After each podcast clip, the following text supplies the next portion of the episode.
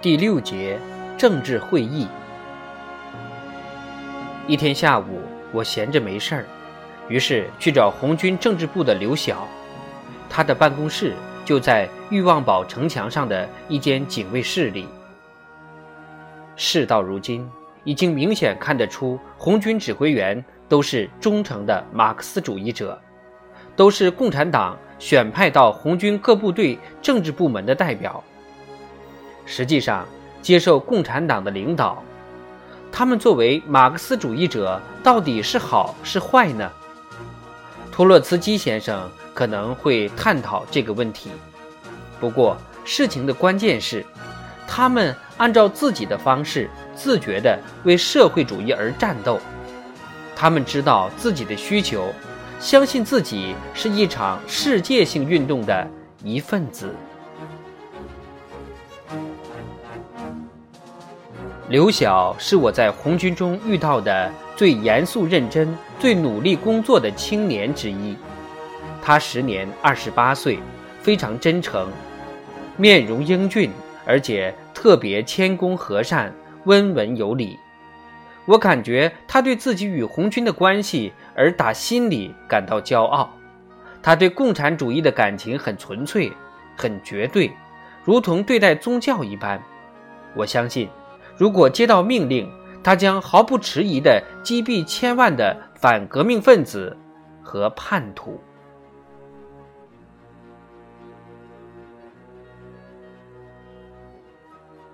我无权打断他的工作，不过我知道他接到了命令，要竭尽所能地帮助我。他给我做过几次翻译，我得充分利用这个有利条件。我还觉得。他不喜欢外国人。后来，他向我简要介绍了自己的经历，这时我便没有理由怨他了。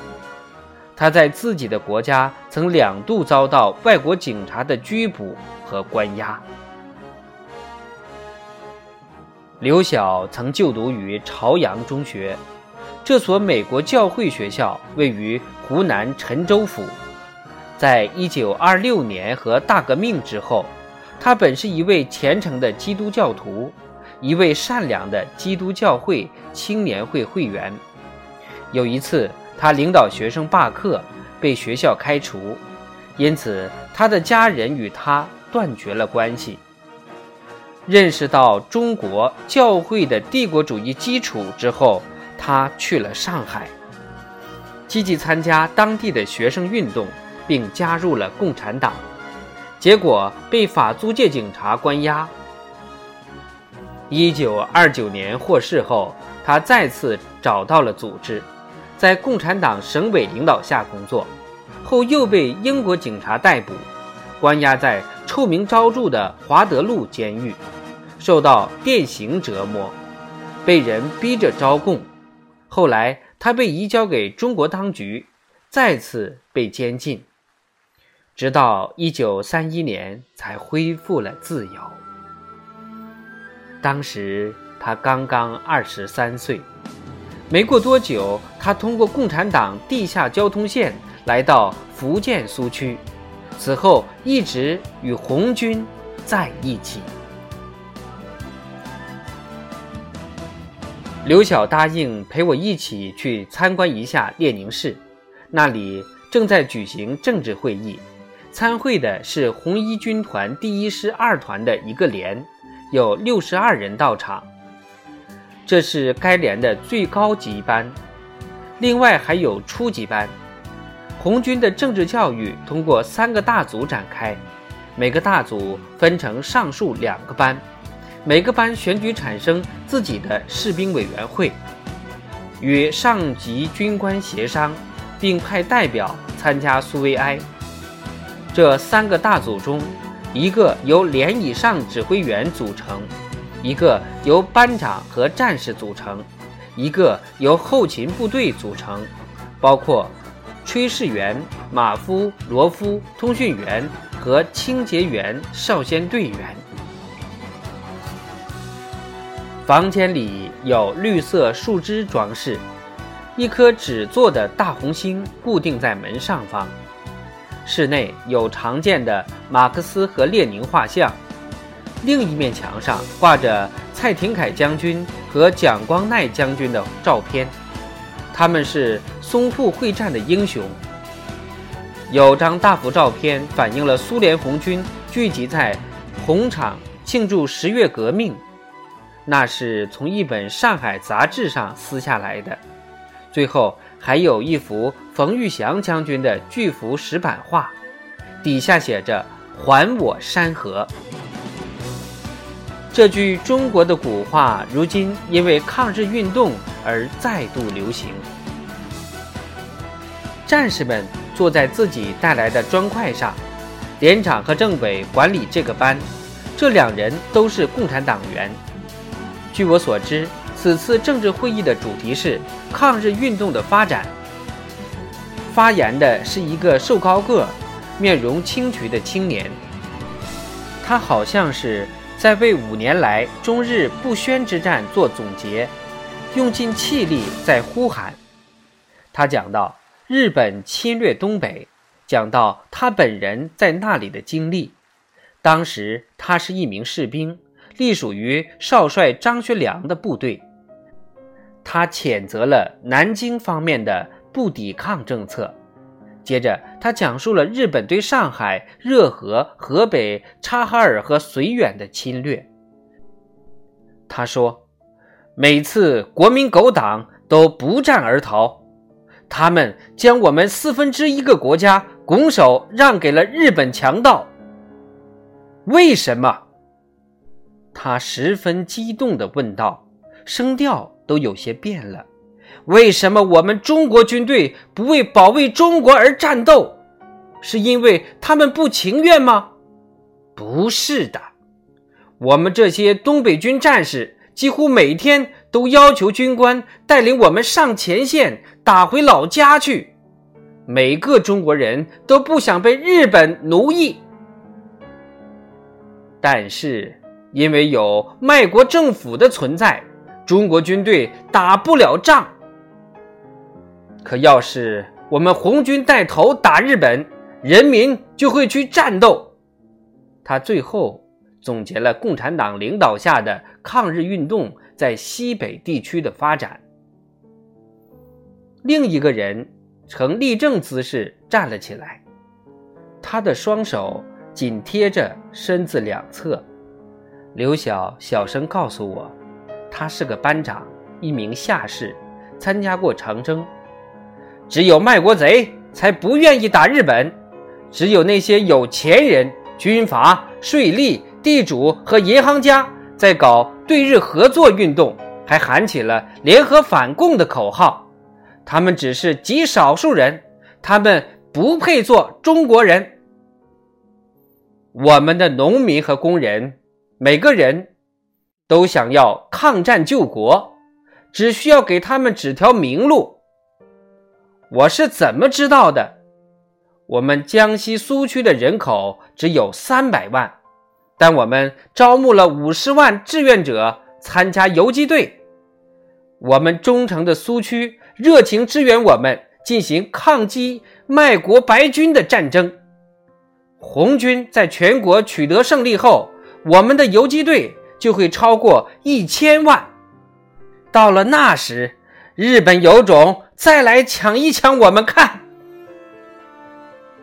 发言越来越多。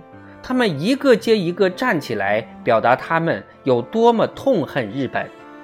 他们有时会强调或者反驳前一位发言者的意见，有时还会对带头发起讨论的人提出的问题做出自己的解答，或者给扩大抗日运动出谋献策等。红军曾在去年远征至山西抗日。某个青年讲到人民对此次远征的反应，他高喊道：“老百姓欢迎我们，他们成百成千的来参加我们的队伍。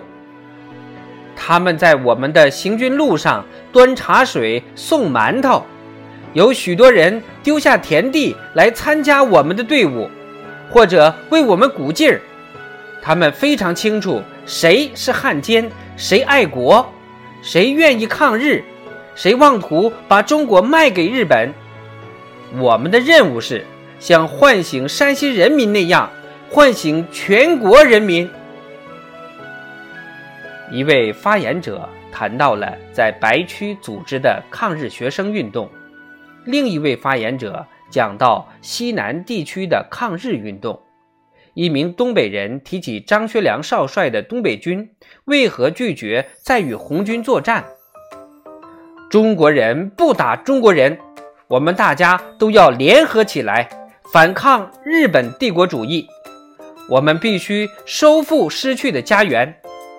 他以如此生动而简明的方式结束了发言。第四位发言者讲到东北抗日义勇军，另一位发言者讲到在华的日本沙场里的中国工人罢工。讨论又进行了一个多小时，连长和政委有时会插话，总结大家此前的发言，进一步深入阐述。其中某个观点，或者补充一些新信息，偶尔会纠正刚才的某个说法。战士们都努力地在小本子上进行简要记录，他们一副淳朴农民的面孔，皱着眉头认真思考。整个讨论很明显带有宣传意味，他们一点儿也不在乎渲染事实。这甚至在某种程度上有些传教的意味。论据经过了精心挑选，只为证明单个论点，但它卓有成效，这一点是显而易见的。简单有力的信念渐渐在这些年轻单纯的头脑中形成，在形式上非常符合逻辑。这也是任何一支征战大军都认为必不可少的信念，能够增强默契、鼓舞勇气、激励部署甘愿为事业而牺牲的精神。我们称这些为士气。我插嘴问了些问题，大家都踊跃举手回答。我发现，在场的六十二人中，有九人是城市工人阶级家庭出身，其他人都直接是农村出身。有二十一人曾经在白军部队当过兵，有六人来自东北军，只有八人已婚，有二十一人来自红色家庭。这些贫农家庭在苏区土地再分配中分到了一些土地，有三十四人不满二十岁。有二十四人在二十岁至二十五岁之间，有四人超过三十岁。我问：跟中国的其他军队相比，红军到底哪里好？有六个人马上站起来回答这个问题：红军是革命的军队，红军打鬼子，红军帮助农民，红军的生活环境与白军完全不同。我们这里人人平等。在白军中，广大士兵受到压迫，我们为自己和群众战斗；白军为豪绅和地主战斗。在红军那，军官和战士过着一样的生活；在白军那，士兵受着奴隶般的对待。红军军官的出身和我们一样，提拔全凭自己的本事。白军军官的军衔是用钱买来的，是靠玩弄政治手腕得来的。红军战士是自愿参军，白军士兵是强征入伍。资产阶级组建军队是为了维护资产阶级，红军是为无产阶级而战斗。军阀军队的任务是征收捐税，榨取人民的血汗。红军则为解放人民而战斗，人民群众憎恨白军，喜爱红军。我又一次插嘴。不过说到农民真心喜爱红军，你又是怎么知道的呢？这时又有几个人都站起来要回答。政治指导员示意其中的一人来回答。这个人回答说。我们去新区的时候，农民们总是自愿帮助我们进行救护，他们将我们的伤员从前线抬回医院。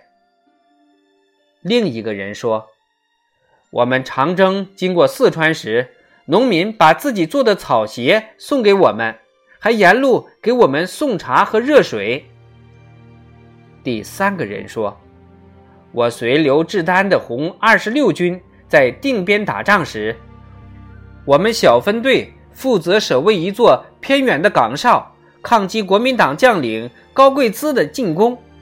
农民们给我们送来了食物和水，我们不需要派专人去送给养，有人来帮助我们。高贵滋的军队被打败了，我们抓了几名俘虏，他们说。”他们已经有将近两天没喝水了。农民在井里下完毒就跑了。一名曾在甘肃当过农民的战士说：“人民群众在方方面面帮助我们，在战斗中，他们经常解除敌军小股部队的武装，剪断他们的电话电报线，发消息告诉我们白军的动向。但是他们从来不捡我们的电话。”还帮我们拉电话线。又一个人说道：“最近有架敌机在山西的一座山上坠毁，被几个农民发现了。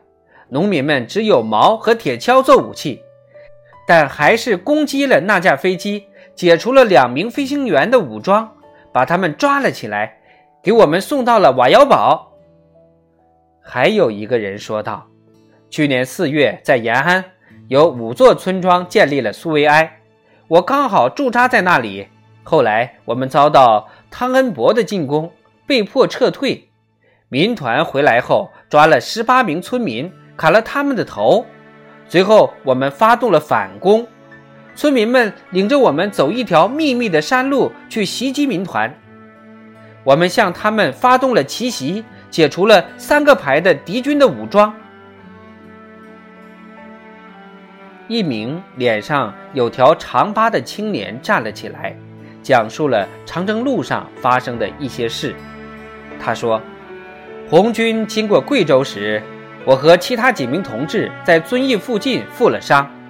当时部队必须继续前进，无法带上我们一起走。医生给我们包扎后，将我们交给一些农民，请他们照顾我们。他们供我们吃的。”待我们很好。